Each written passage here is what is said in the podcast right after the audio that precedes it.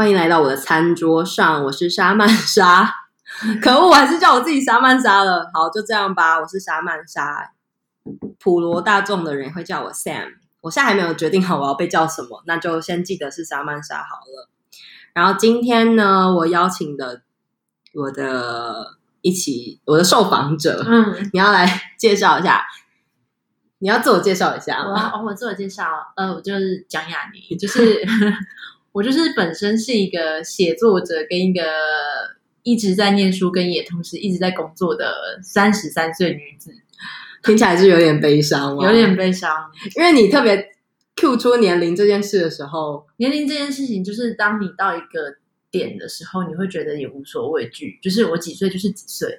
对啊，你知道脸书有一个功能，就是它可以设定你的生日年。年月日嘛，然后我知道有一些人他会只放月跟日，对，所以你会知道，比如说当他生日到来的时候，你就知道他是生日。可是你看不到他几岁？对，可是像我自己一直都知道，比如说每年我到了，我就知道哦，就是我的三十二岁、三十三岁生日。对，然后我都完全没有想要去隐藏这件事情。我不知道你想法，像我就会觉得，因为我喜欢当姐，我觉得有一种被尊重的感觉，而且在市场上走得很方便。我觉得一开始好像没有，就是我工作到大概二十七八岁的时候，那时候。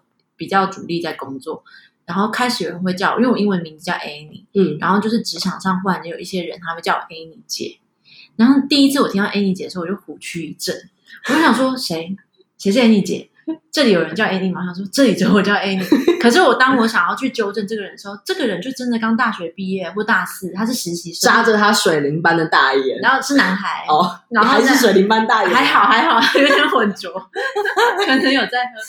那个小男孩就看着我，叫我 Annie 姐的时候，我真的是，我就是认了。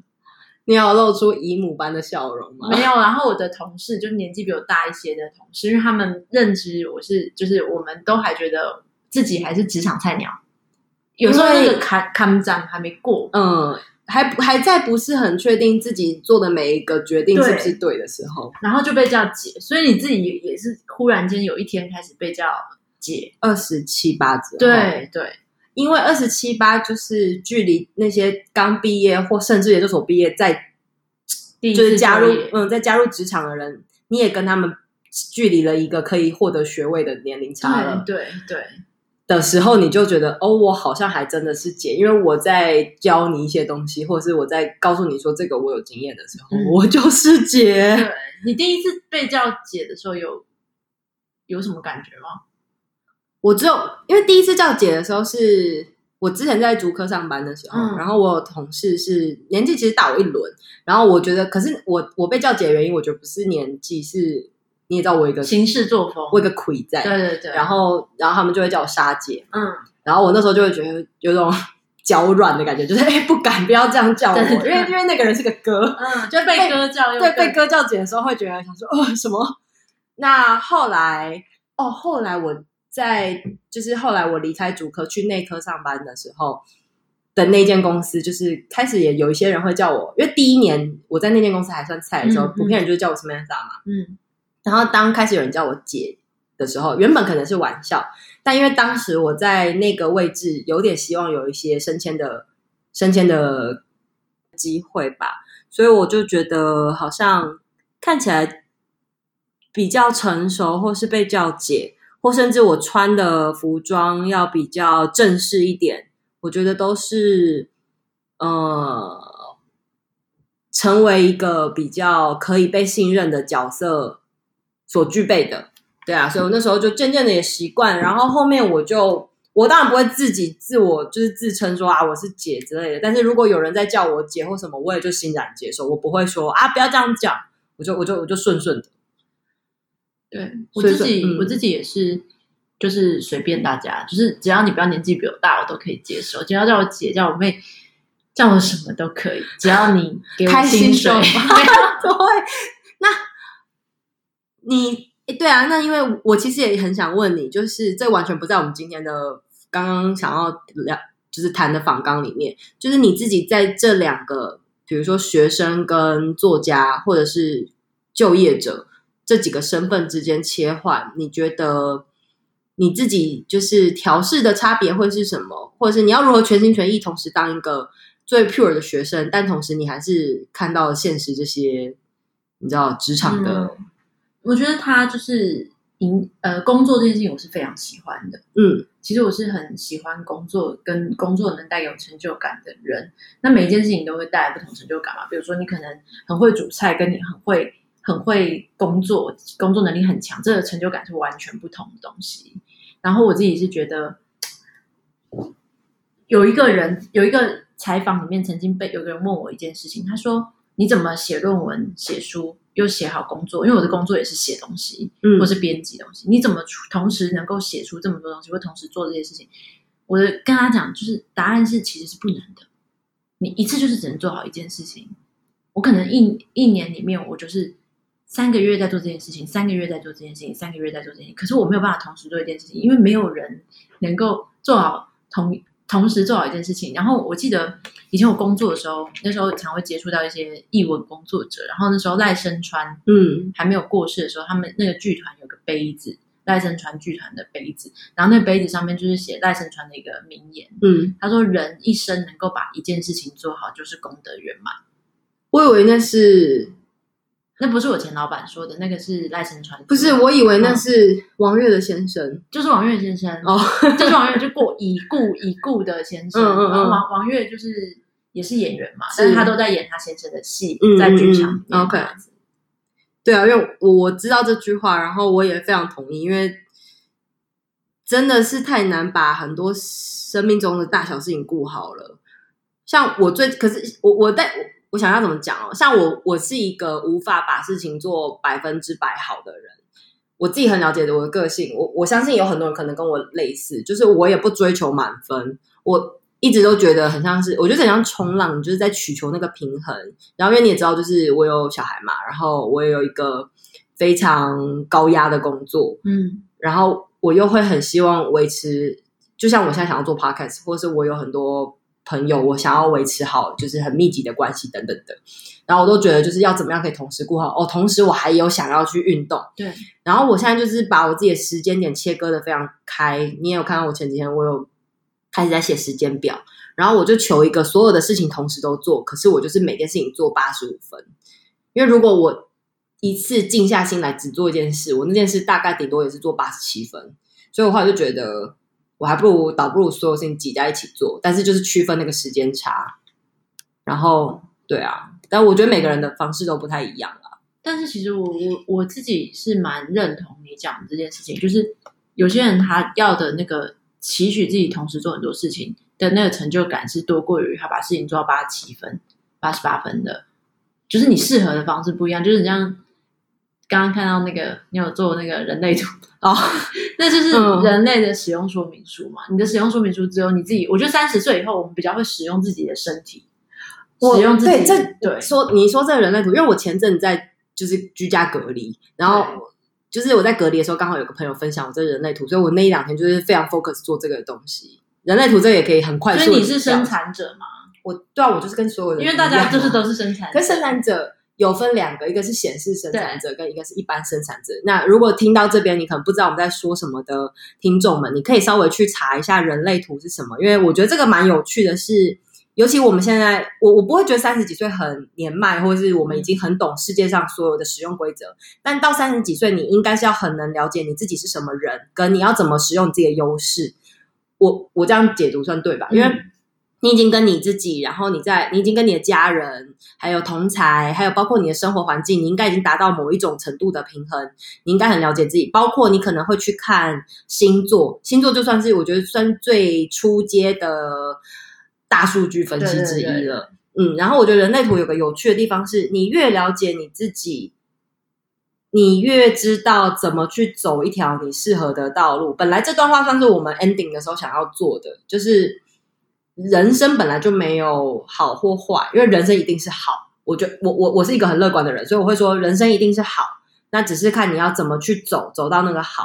你可以走一条超短的路，你就超快到那个很好的目的地，然后你就可以好很久，很快乐。然后你从当中再去研发更多更好的过程，或是你也可以走一条超绕的路。可是那条超绕的路，就你可能会崎岖，被什么树枝刮到脚破皮。你也可以看到很漂亮的大海，但你最后还是会走到那个地方。这是我我现现在此刻人生的见解。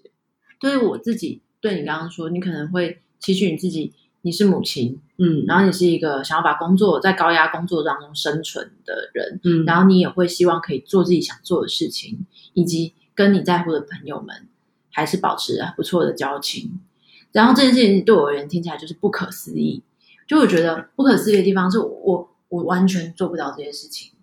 对我而言，就是当我开始做好一件事情，那件事情开始上轨道以后，我所有其他事情都会无法无法兼顾。比如说，我很多朋友会在这几年跟我说，就是我为什么没有跟他们联系？嗯，然后我就会觉得，对我，因为我我真的不是不想，或者不是什么，是我做不到。嗯，我的那个生所有的生命精神都可能在工作，以及甚至是写东西这两件事情的时候，我就会感受这些，然后每天的能量就会在这两件事情用完。然后等我晚上想要去做跟我朋友讲话的事情的时候，我就会觉得有点太来不及，或时间点或频率没有，或是什么都不对。然后我会觉得，可是我还是相信一件事情，就是三十岁以后的我，我觉得。比如说，我现在跟你在聊天，嗯，我们可能中间很久很久没有见面，或是我们可能逢年过节才会见到面。可是对我而言，有一些人他知道你跟他距离远的，可是你们关系不是远的。对，其实你讲这个点，我突然想到，对我们俩上次见面是过年，哎，嗯，对，因为我哦，我们俩是亲戚，就是我们过年，过年我们过年是势必会见面。然后我曾经我想到，就是曾。我觉得那件事过了之后，我们两个也达到另外一种平衡。嗯、就是我曾经也是有很责怪，因为我的个性就是很，我就是那种 dog person，我会很希望跟我朋友有很长的互动。那这是在我当妈妈之前，就是互相闻屁屁啊，互相闻屁股，我们确定 我们是一伙的，我们就是小人之交，甜如蜜。然后那时候因为就是讲讲你太常跟我没有往来，或者是每次就是我就是很 要去的时候，他都很就是很很很。因为他是一个比较，呃，尽量希望把自己情绪控制比较平稳的状态的人，然后我那时候就觉得很受伤，所以我就对他就是开了一个非常过分的玩笑，我就说我都已经怀孕这么久了，你都不知道，然后他整个震撼到一个不行，对，跟自责，然后就也托了那一次开那玩笑的福，我后面也就是。顺利的怀孕了，顺利的怀孕，对，因为他当下并没有怀孕。对，我开那玩笑，然后他震撼的时候，完全的没有这件事情。这是我人生少数几个朋友跟我讲的话。哦，因为虽然我们是亲戚，但我一直是视他为朋友，不是亲戚。因为我觉得亲戚是没有办法当朋友的。对 对，然后所以你你会爱你亲戚吗？你不会吗？你不要跟我讲，就你一定不会爱你的亲戚啊。对，我很爱我妈，我也很爱我女儿，但是我亲戚啊。对啦，我我我我我也很爱他们，我也很爱我姨妈。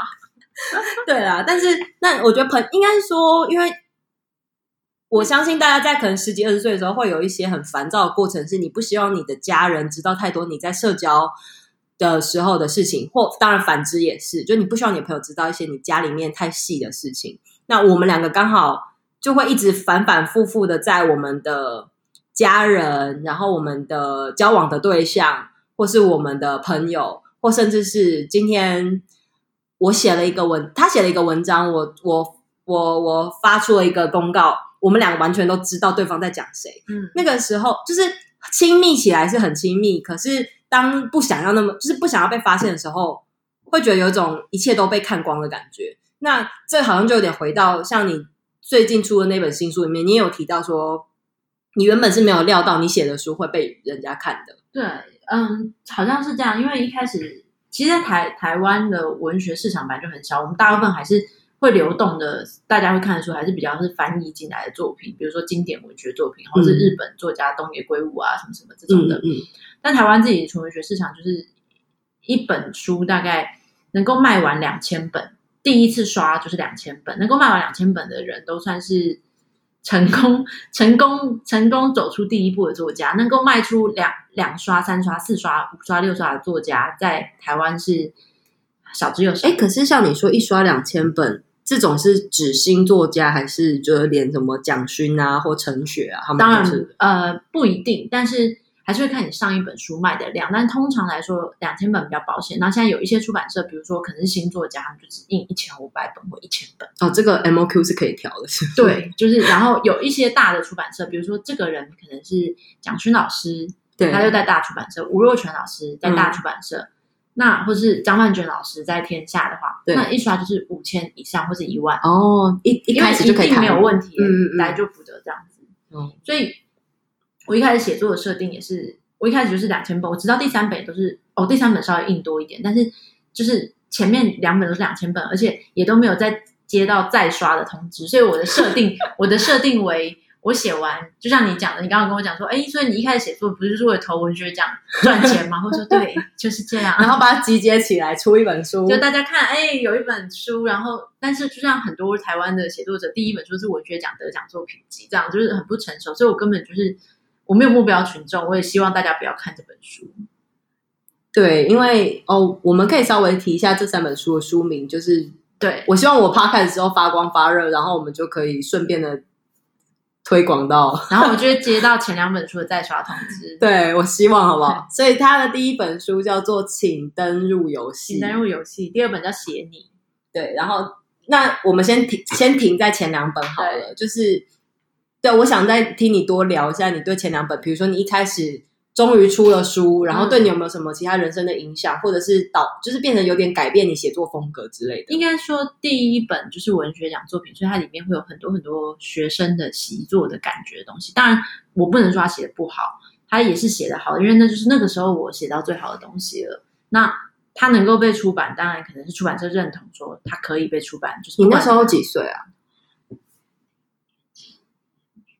二十七，二十七，二七二快二八，所以其实这样讲来，这样回头讲，我觉得也算是现，就是等于说，因为当时我们都是那个年纪啊，所以在变成说，现在我们可能三十三岁回去看那样的书，可能会觉得像你刚刚讲，可能像学生习作等等等。但如果我觉得比较少去涉猎到文学，因为其实。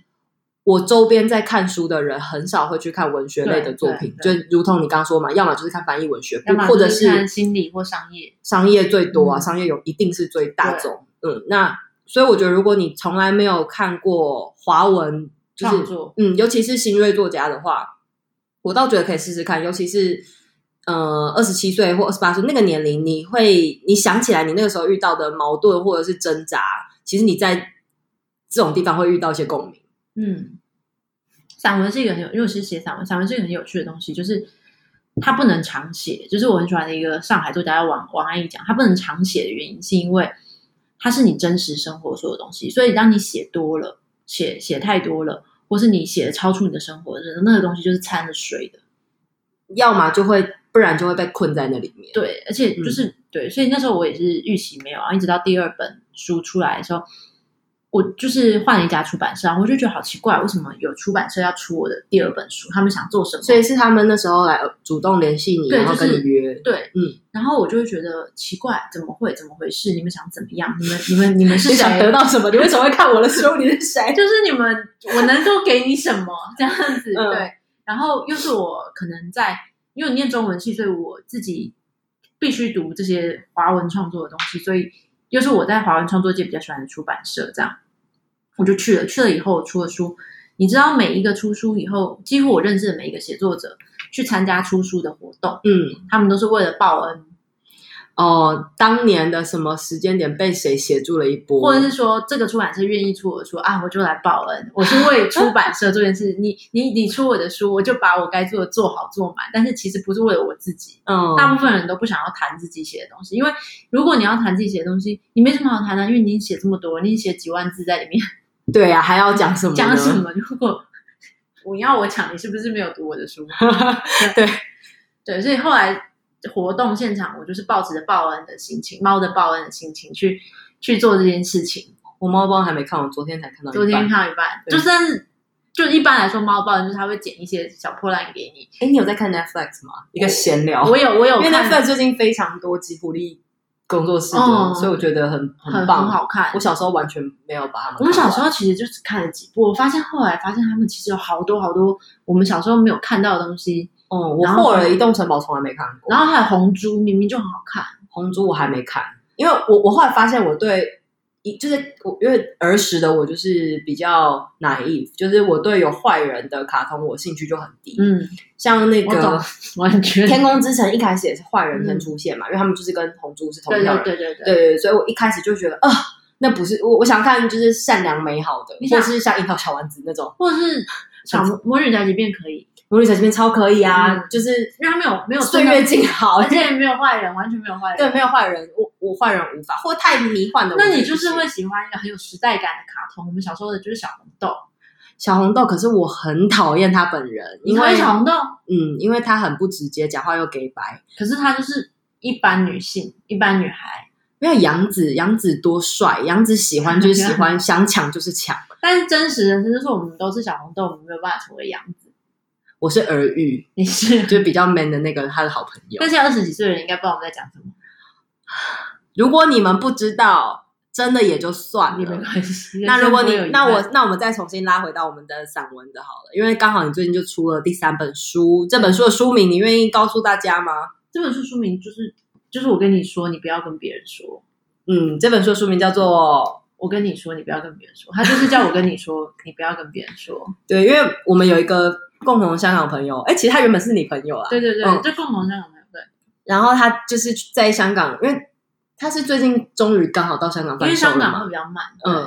然后他就去书店，然后跟店员说他想要找这本书，然后店员就困惑，想说这是什么？他说：“哦，我订了一本书，然后店员就说书名，你到底不讲啊？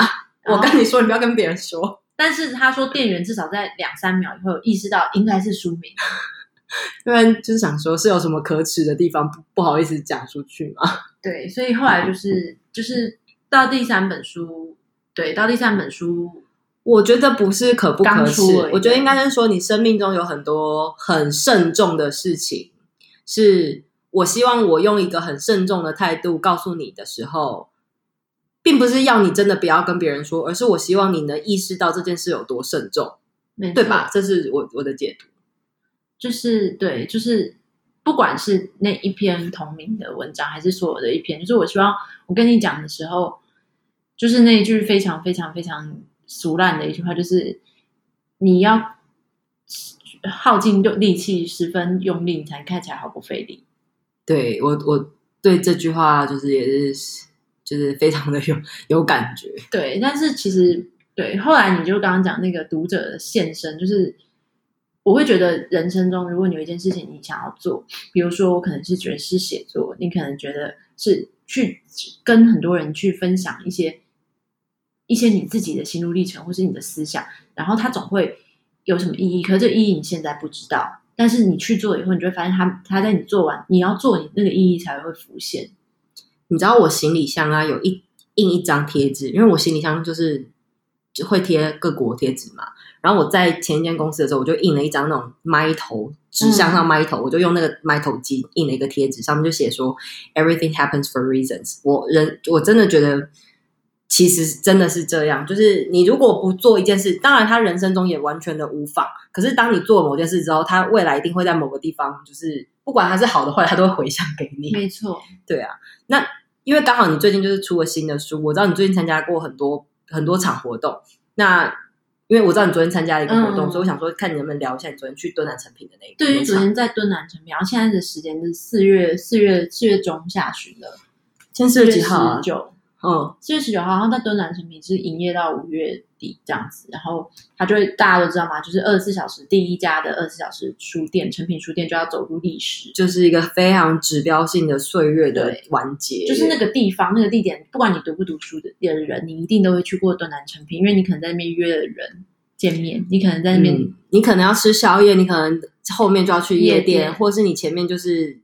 或者你半夜要出来谈判，或是你半夜觉得很犹豫，没有地方可以去，但台北有这两家书店，它灯就是开着，对，你在里面你不会觉得很奇怪，嗯，就是你很像是一个人，然后你藏在这里面这个城市里面，然后有这个书店，所以你晚上一个人在街边，你很忧忧郁的时候，你都不会很奇怪。你在什么时间点的时候最常去敦南成品啊？在我。大学还在台北念大学，没有转回去东台中的学校的时候，我是很很常来敦南成品的人。你怎么去啊？我就骑摩托车啊，台中人都要骑摩托车。台中人一定要骑摩托车。在在台北我也是骑摩托车，我不管我我会这件事情，因为我会问这样问题，有些听众就不不知道为什么，是因为他是在山上念大学然后从贵校贵校。就是特别去敦南成品是以毕校毕毕校，也不是你的学校，后来后来你转学了，你的学校不是你的学校，你后来从台念版，你从台北的山上回到台中的山上念大学，对对对，念过文化就是文化人，一日文化，终身文化，好哟，很文化校歌，很 忠诚。对啊，我觉得从文化，然后一个十八岁的女生心中有多寂寞，所以会半夜骑那么远去，十八岁就是最寂寞的年。记啊，那时候你说打在网志上面，打在你的 blog 上面，还有你发在你自己写在笔记本面上面。我现在打开来看，你十八、二十岁出头写东西都是寂寞的语言。十四岁也是哦，十四岁也是，就十四岁就开始寂寞。人类很早就开始学会寂寞这件事情。你觉得？你觉得 by the end 是真的寂寞，还是嗯、呃、加诸的寂寞？我觉得就是真的寂寞，因为我相信一件事情，就是人就是。个，因为人真的是独立的个体，就算你将来有你有小孩，你还是会发现一件事情，就是他在这么小的时候，他就展现出他有自己的灵魂，跟他是一个独立的个体的这件事情啊，就像他刚才吵着要吃薯条跟去吹 bubble 一样啊，而且他就是吃 bubble，最后两件事情 融合在一起，他就吃我女儿刚才吃泡，然后他就是你就要得跟他说你会死翘翘，但他也就是没有要放在心上，谁知道什么是死翘翘？对，那对，所以那时候。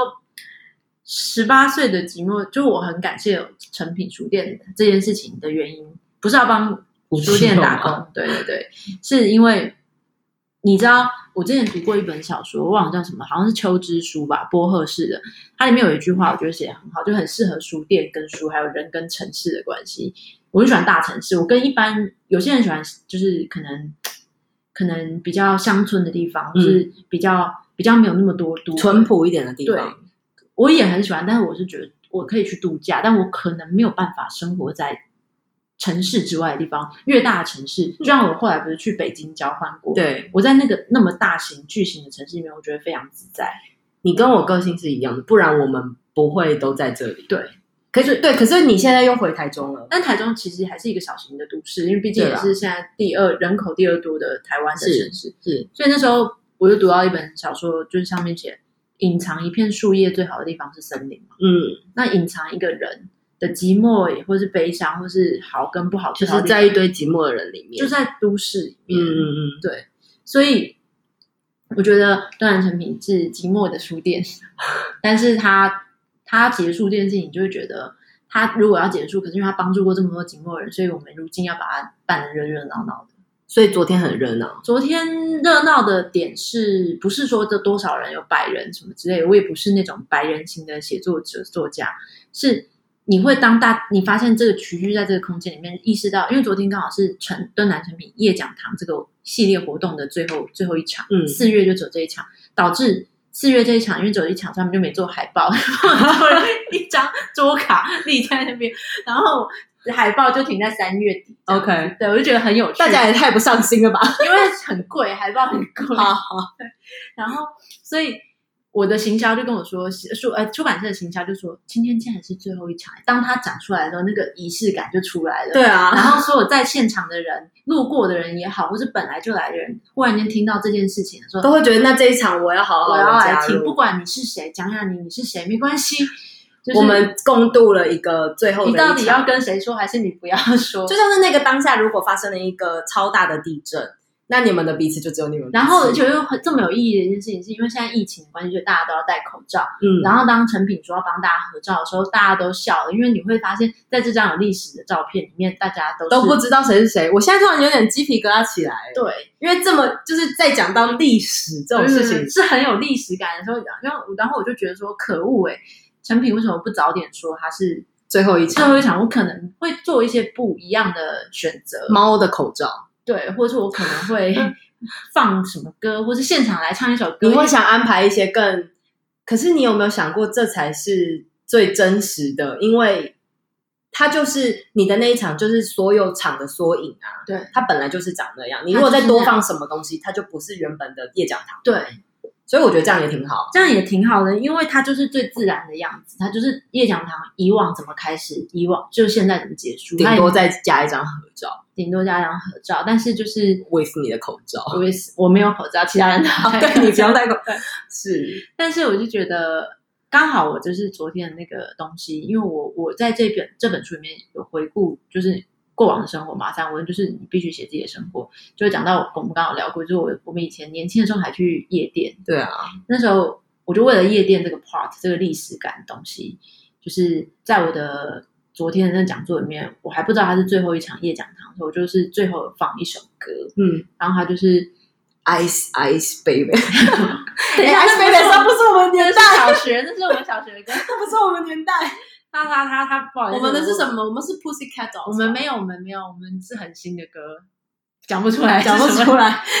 我吃火锅，你吃火锅底料。他就是，我就放了一首歌，就是那个不跟夜店无关的歌，就是雷光下还有一首歌叫《我的八零年代》。然后，嗯、可是其实八零年代，我我们真的没有很老。八零年代我们才大概最多紧绷就是三岁。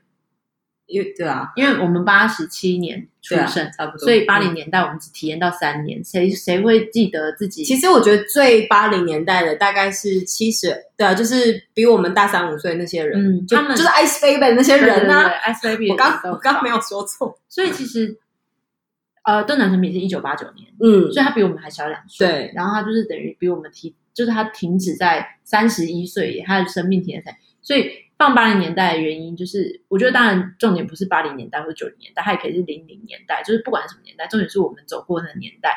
然后放完那首歌，你就觉得，因为毕竟雷光下面有一首歌叫《我的九零年代》啊，是，所以 对我就选了我的八零年代。然后放完以后，我就觉得，然后我就隐隐约约感觉到一些比较资深的成品工作人员在难过，对，天哪！然后我就觉得说，哦，原来八零年代对他们。我我是只是想要讲年代这件事，但原来八零年代的成品对他们是有意义的，即使只有一年，嗯、可是那一年可能他们是草创时期，嗯，然后那个东西改变了台湾的书店生态。对啊，它是真的很具指标性，而且所有的亚洲二十四小时旅客要来台湾，要来成品必然就是要朝圣成品。对，嗯，不过还是有很多啊，对啊，就像你书里面有提到，现在成品很多都是。Shopping mall 对，就是买面包，但真的没办法哎，因为这个是我觉得这就是很全球化的事情嘛。嗯、你知道，因为我之前的工作关系，所以我所有的国家，就我除了大洋洲我没有去过，我所有非洲、什么欧洲、美国都加拿大，我都生活过很长时间。然后我记得我二。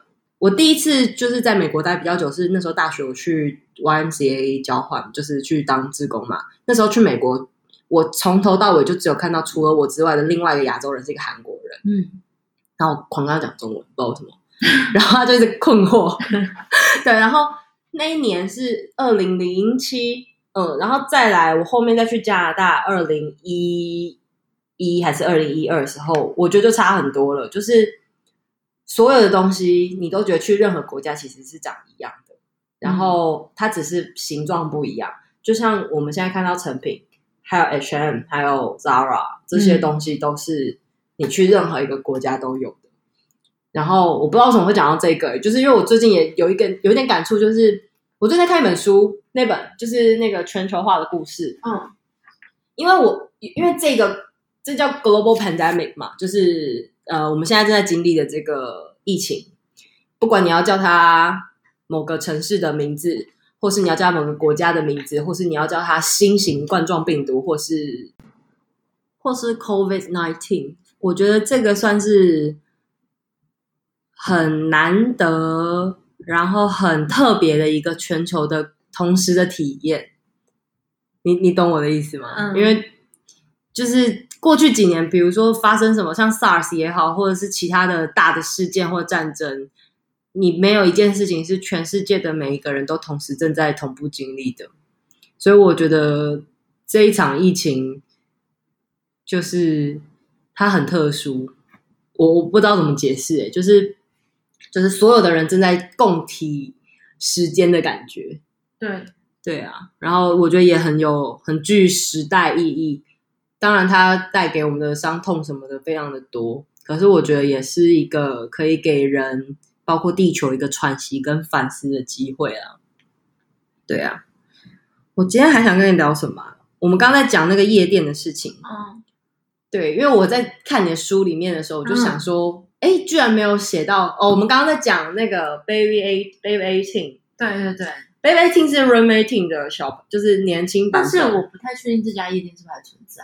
应该没了啦，真的都没了吧？我 Google，我一边 Google 一下，因为但 Eighteen 是存在的、啊，那是我哎，那个已经是就是 like 一轮以前的事情，后来都换什么 Omni，后面后面都改成霸多，对不对？对对对。你最后一次去夜店什么时候？哇，呃，我有很好的朋友，就你也认识的那个，嗯，就是结婚的时候的那个单身，你看，就是结婚前的单身 party。我知道，因为那时候你还住国宅那里。对对对，我还住在这这哦，是吗？你最后夜店的时候，正式的夜店不是？你说有跳舞的夜店？对对，不是什么 bar 或者什么 pub 或者什么什么什么 live。你说真的会下去跳舞，然后大家还舞池，然后有有妹子们穿完礼服举起来这样子那个。哦，那我然后会有人在舞池贴你的那种地方。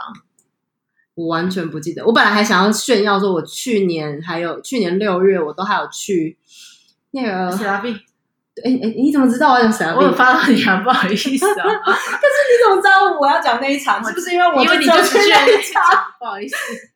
对，然后我也就只是喝而已。对啊，因为史拉币不是夜店，它是一个白天有在卖餐点的 bar，lunch bar，然后餐厅餐不错。你现在重击一个 fine dining。你现在重击了一个母亲的自信心。你没有去夜店，我跟你说明。你上一次去有那种舞池、那种跳舞的夜店，你可以说得出来什么时候？啊，我没进去。就是有一年，有一年过年，然后我不是有个朋友跟我们一起去唱歌啊，然后后来他很醉，所以他就一直要拉我去。那也在台中，那间叫什么拉比？对，那也台中那间也没了。我告诉你们，我可是二十二岁的时候在拉比办过生日趴，还。Table dance，对，Table dance 好可怕。等一下，我最后一次去夜店，可恶，到底什么时候啊？应该是在那个 hostel 的时候吗？hostel 那时候是很常去，国外有去吗？加拿大有去过，加拿大的时候我在加拿，我之前在 hostel，我在台北有一个。Hostel 就是背包客栈，然后我在在背包客栈做过一到两年时间，那是我人生最肥累的时 时段吧。累每个礼拜去三到四次夜店有没有？有，嗯。然后我后来有去加拿大 working holiday，但是我没有去很，我没有很常去夜店，大概就两三次而已吧。但我后面好像就真的没去夜店了耶，因为我后面就回主科，就回台湾，然后去主科上班。竹科也新竹好像真的是没有那种夜店。不是重点，是我那时候就跟我现在的老公同居了嘛。啊、嗯，而且也，我觉得某个阶段以后会对夜店有点累，就好吵，好吵，而且我好想坐着。对，很想坐着，不是不想喝酒，是我好想坐着。也我不知道，就是因为可能也觉得贴你的都是弟弟或妹妹，没有 贴，我从来不贴的。我在夜店没有被贴的，就是不要靠我这么近。对对对。但是去就是因为那个朋友的单身 party 的那一天。让我觉得是一个文化冲击。我觉得原来就是因为你知道，单身派对这件事情是其实是很很西方的东西。我觉得台、啊、台湾的人没有就是有这种很强烈的仪式感，说我一定要单身派对去夜店。嗯嗯，你会觉得说可以，就是因为我第二天都要结婚了，我前一天就是要睡饱敷面膜。对对，主要我觉得我们是比较实在。可是那天去的时候，我就觉得。啊，夜晚已经过去了，我觉得已经不是我们的夜晚啊！我想到一个很有趣，就是昨天敦南成品结束以后，就是我们就走走出去茶街，因为我们之前几年前不是我上一次去茶街，就是跟你还有我们的表弟去，哦、我知道。然后我昨天就去，因为我没有吃很多东西，所以我就只想去茶街喝一杯泡沫红茶，吃一份水饺。我就跟捧场的朋友一起去，然后去的时候，因为我们有鉴于大家都三十三、三十四岁，我们走进去的时候。我们就其中有个女生说了一句话，我觉得就是很贴近我的心情。她就说：“其实你看，我们跟隔壁桌二十岁的大学生的长相没有差很多，皮肤也没有差很多，可是我们的眼神已经浑浊了。”他说：“他们的夜晚才刚开始，我现在在度过。”对啊，我嗯，我现在大概十一点你都天天十一点睡觉？嗯，睡到今天早上很爽。那是因为我平常把平日太常要那个半夜起来工作啊。但我们上一次去茶街的时候，好像还没有这样的感觉。我觉得那时候，因为那时候我们还没三十，还没有，还没有，还很早。我我讲到这个三十，我们刚才有聊到一个点，就是我觉得为什么三十前后其实会有差。我要我我这一方面也是想要跟还没三十的人讲，你真的是不要焦虑跟不要慌张，因为我们在二十八、二十九的时候，都会因为“三十拉警报”这句话，觉得、嗯、觉得很惊慌，然后希望有些。表现，或甚至是有些人就会赶快的找一个对象，就觉得要结婚或什么的。可是你跨过三十之后，你就会发现，其实你人生一点差别都没有，你完全不用感到慌张或是不安，因为你就只是跨过了那个岁数的差别之外，什么都没有变，只有差别就只有你怎么面对你自己而已。对，你你自己怎么看？而且开始会有一些人叫你姐之外，其实也没什么变，你就只是。我就在，我就跟你讲，在那之前我们已经被叫姐了。而且说真的，就是我觉得三十岁没有一定要完成什么，做成什么里程碑，你不用给自己的恐慌。就像我以前，嗯，书里面可能有写到，就是我以前老板，因为他四十几岁，他四十几岁的恐慌是他四十几岁了，所以他会告诉我一件事情，他会告诉我，他想要洗脑我说，四十岁才是新的三十岁。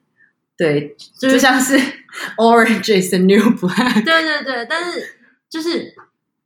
四十岁永远就是四十岁，三十岁永远。你应该要喜欢你现在的样子啊！不管你现在到底几岁，而且你真的没有在四十岁完成你觉得一般人觉得你四十岁该做的所有的事情。嗯，你四十岁你也可以再念大学。我你知道也有，因为我有很多朋友，大部分我的朋友其实都是单身跟没生小孩居多嘛，因为工作的关系。嗯，但是我会觉得。没有，就是我也完全不后悔。我现在已经结婚生小孩，嗯、我没有觉得我我会觉得单身那样很棒啊，很开心。就是 Friday night 大家出去就是喝酒啊、吃饭啊，然后或者是有一些约会对象什么的，我就觉得哦，那也很棒，很有趣。然后可是我回到家，然后我跟妞妞一起做烘焙，然后妞妞是他的女孩，哎，对，不是狗，是我女儿。对，然后一起做烘焙，然后我们在厨房忙，我跟我老公互相一起交换洗碗，然后晚上就是全家人坐在外面看猫的报恩，我觉得也很疗愈。我我认为好像没有什么是好或不好，就像我刚刚最前面说的，一定都是好，你怎么去看它？所以重点不是环境，是心境，是心境啊！我今天好鸡汤哦，今天我们走一个鸡汤路线，但我我我自己会觉得，就是因为我刚好是属于虽然结婚但没有小孩的这个这一派，但我会觉得，当我身边的人。然后，因为我的环境比较比较，我的工作，因为我工作是自由工作者，所以我没有一个很高压的工作环境。然后我身边的比较是以前的老同学们还在联络，嗯，大家都是妈妈。我身边所有的好朋友里面，反而变成说只有我一个人还没当母亲。对，那我会觉得你是唯一一个没有办法庆祝母亲节的人，没有一个对，唯一没有办法。一般妈的放哪去了？也没有办法庆祝，也没有办法庆祝。所以其实我觉得不管是。然后我觉得很有趣的是，人有时候就会走到一个阶段，比如说像是你会置身于你身边的人，还有就是 Friday night 这件事情，或者是说他们还有了解夜店现在新开哪些，因为我完全不知道现在夜店叫什么名字。Omni，Omni，这是我写到 Google 的，你 早就不知道，我。怎么可能？Omni 就是现在 Lux 以前 Luxy 的位置，但是我是 Google，因为我原本想说，哎，Luxy 好像还有，然后就 Google 一下，发现因为你的，因为你周边人是老同学，我周边人是新同学，对。所以我会我的夜晚，我的夜晚是这样子的，所以我会觉得没关系。就我们总是会置身在一个你跟大家不太一样，然后那个价值观，你跟你周遭价值观不太一样的地方。我我觉得差别就只有向左走，或者是向右走。当你选左走的时候，你右边那些没看到的风景，真的是一点差别都没有啊！就像是蜜月旅行，好，举例来说，有些人选择要去。意大利，有些人选择去法国。你去意大利的人，你也不会觉得说啊，好可惜，好可惜，我一直没有看到巴黎铁塔。你不会啊，因为你去意大利，你看到很多意大利超棒的东西，还有好吃的东西，包括买一些精品。你不会觉得说我错过了什么，因为你会去 appreciate 你现在拥有的那些。是，而且我觉得永远不要因为你跟你的走路很奇怪，或者跟别人不一样，太难过啊。就是你不在路上这件事情，其实没有关系。因为我发现一件事情，就是很有趣的是，你不在路上，你不在大家。Suppose 你应该在的地方，或是你爸妈觉得你应该在的地方，你朋友觉得你应该在的地方。比如说，你朋友觉得你应该在，然后或你爸妈觉得你应该在生小孩了吧？你老公觉得你应该没有要生二宝哦，不要对对，就是你你怎么 总会有新的问题，但是你就是你不都不在这些地方，都不在这些常规的路上的时候，你就像你像你不在巴黎铁塔上面，你才能看到巴黎铁塔。那你在巴黎铁塔上面会看到什么啊？我们就什么都看不到了。我不知道，我没有去巴黎铁塔上面，我没有上去，但是 I don't care。对，就像你也不在东，你不你不能在一零一上面看一零一啊。对啊，可是我可以在我家屋顶上看到一零一。对，所以你在你所在的那个位置，其实就是。然后当我站在我家屋顶上的时候，我就不会想看一零一，因为我可能会想要看邻居有没有穿衣服。我在讲什么？邻居，我会想先知道邻居大概身材好不好？不好，我们这边就是都是老人家，希望没有邻居听我的广播。对，好吧，那我觉得我们今天讲到这里，大致上也差不多了。反正哦，我但我其实一直忘记谈一件事情，很关键，就是我们这个主题叫餐桌上，所以我们其实是真的坐在餐桌上做我们的录音，然后同时还有吃一些东西。然后我其实每一集要开播之前，我都会问，包括我自己也会想说，我今天要找一个什么食物搭配着我们今天的 podcast。嗯，所以我一开始就问贾你说，哎，你来我家要吃什么？他那时候就说，因为我就是一个。有时候我身边的人很不很不新的人，所以我要看到很新的东西的时候，我要在 IG 上面看。然后我之前就是很不懂什么是四百次咖啡，然后然后我就看到你做了，对，就是他走在他总是走在一个 wave 的前面，在那个我很前面，他很前面。然后我以前年轻的时候，我我讲个题外话，就很多人会觉得说，你为什么要走在，会质疑人说你为什么要走在 wave 的前面，或者你为什么要在 wave 里面？我跟你讲。当你到这年纪的时候，你就想说：“谁管你啊？老娘就是喜欢在 wave 里面，老娘就是喜欢 wave。”我觉得我只是想说，对啊，我不知道啊，应该爱找你了吗？我喜欢新鲜感嘛。那只要这件事情，我觉得没有什么好做不了的。我想，我是一个想到就做的人。包括我们，就是你知道，我想要访嘉，你这件事情是上礼拜决定的，然后我就跟他说：“哎，我会给你访纲。”然后我们就到他来的时候，殊不知他并没有给我。就是其实我有，我有写，我有写，可是因为他没有写的很完整，我就因为讲你也毕竟是有被别人采访的人，嗯，所以我觉得他不是一个完完整的东西，我没有办法给出去，所以我就想说你来的时候，我们再随意的随意的聊，因为毕竟讲你就是我真实的生活中的朋友。对，那未来我可能会边练习，在边揣摩，我会不会想要真的写访纲？可是我觉得最。真实的，我很喜欢真实的东西，因为那才是每个人都可以接触到的。所以不管是，对啊，我我觉得或许如果我不喜欢的话，我可能在剪辑。但我很 appreciate，如果今天有任何一个人他听我们现在这一则录音档，然后听到现在还在听，那我也希望你可以给我一些反馈。我 assume 你可能是我朋友，但你如果不是我朋友的话，我也希望你可以给我一些反馈。就是，对啊，我会想知道说这样子 approach 对你有没有帮助，或者是。你会想要给我们一些什么意见？那是什么东西可能会想要让你继续听下去？或者是其实你没有学的，不用鸡汤也没关系。你想要听一些别的东西，其实也没关系。因为我我们只是想要聊什么就聊，我们并没有为了要正向光明而没有。因为人生怎么可能正向光明？对，所以会啦，人生会正向光明。因为回到我主题，一定都是好的，就是看你心境怎么看。至少在餐桌上面，能够在放在餐桌上面的东西，都是会让你心情好的东西。对啊，包括你现在面前这碗鸭。鸭鸭鸭肉，它是鸭肉吗？对，它是鸭肉。干嘛你不能吃鸭肉吗？因为我只是觉得它很好吃，不像鸭肉。好，因为这个这是在三重好像很有名。是昨天我就是带我女儿说想要野餐，然后我朋友要来，然后她是一个比较淳朴的女孩子，就是她比较没有要安排。因为我昨天甚至带了苹果派跟司康嘛。啊，真的啊？对，因为我最近就是在做烘焙啊，隔离期间。然后，然后我朋友他就从三重带了很知名的鸭肉羹来，然后因为他以为我们人很多，他就带了五份。殊不知我们就是我跟我女儿，然后他跟另外一个同事，我们就是三大一小，嗯，然后无法吃完那五份鸭肉羹。然后刚好你今天就是风尘仆仆的来，我就用一碗鸭肉羹分享给你。好吧，那今天的 podcast 就到一个段落，那我们再次的。感谢贾雅妮来陪我们度过这段美好的时间。感谢他请我吃午餐，还有薯条。我女儿刚吵到吃薯条。那我稍微在最后讲一下，就是他最近刚出了他的第三本新书，叫《我跟你说，你不要跟别人说》。我觉得是，如果大家有余力的话，可以也去找一下前面的两本，就是写你，然后还有请登入游戏。我觉得也可以看到说，在这些故事里面，假设你是我们认识的人，或者是有点关联的人，你大概会感觉得到这些说法或者是内容可能很熟悉。对，嗯，那因为它就是散文，它本来就是生命中会遇到的事情。那我觉得很有趣，你可以看别人的角度怎么去剖析事情的。对，好吧，那就祝大家有个美好的一天，我们下次再见，拜拜。拜拜。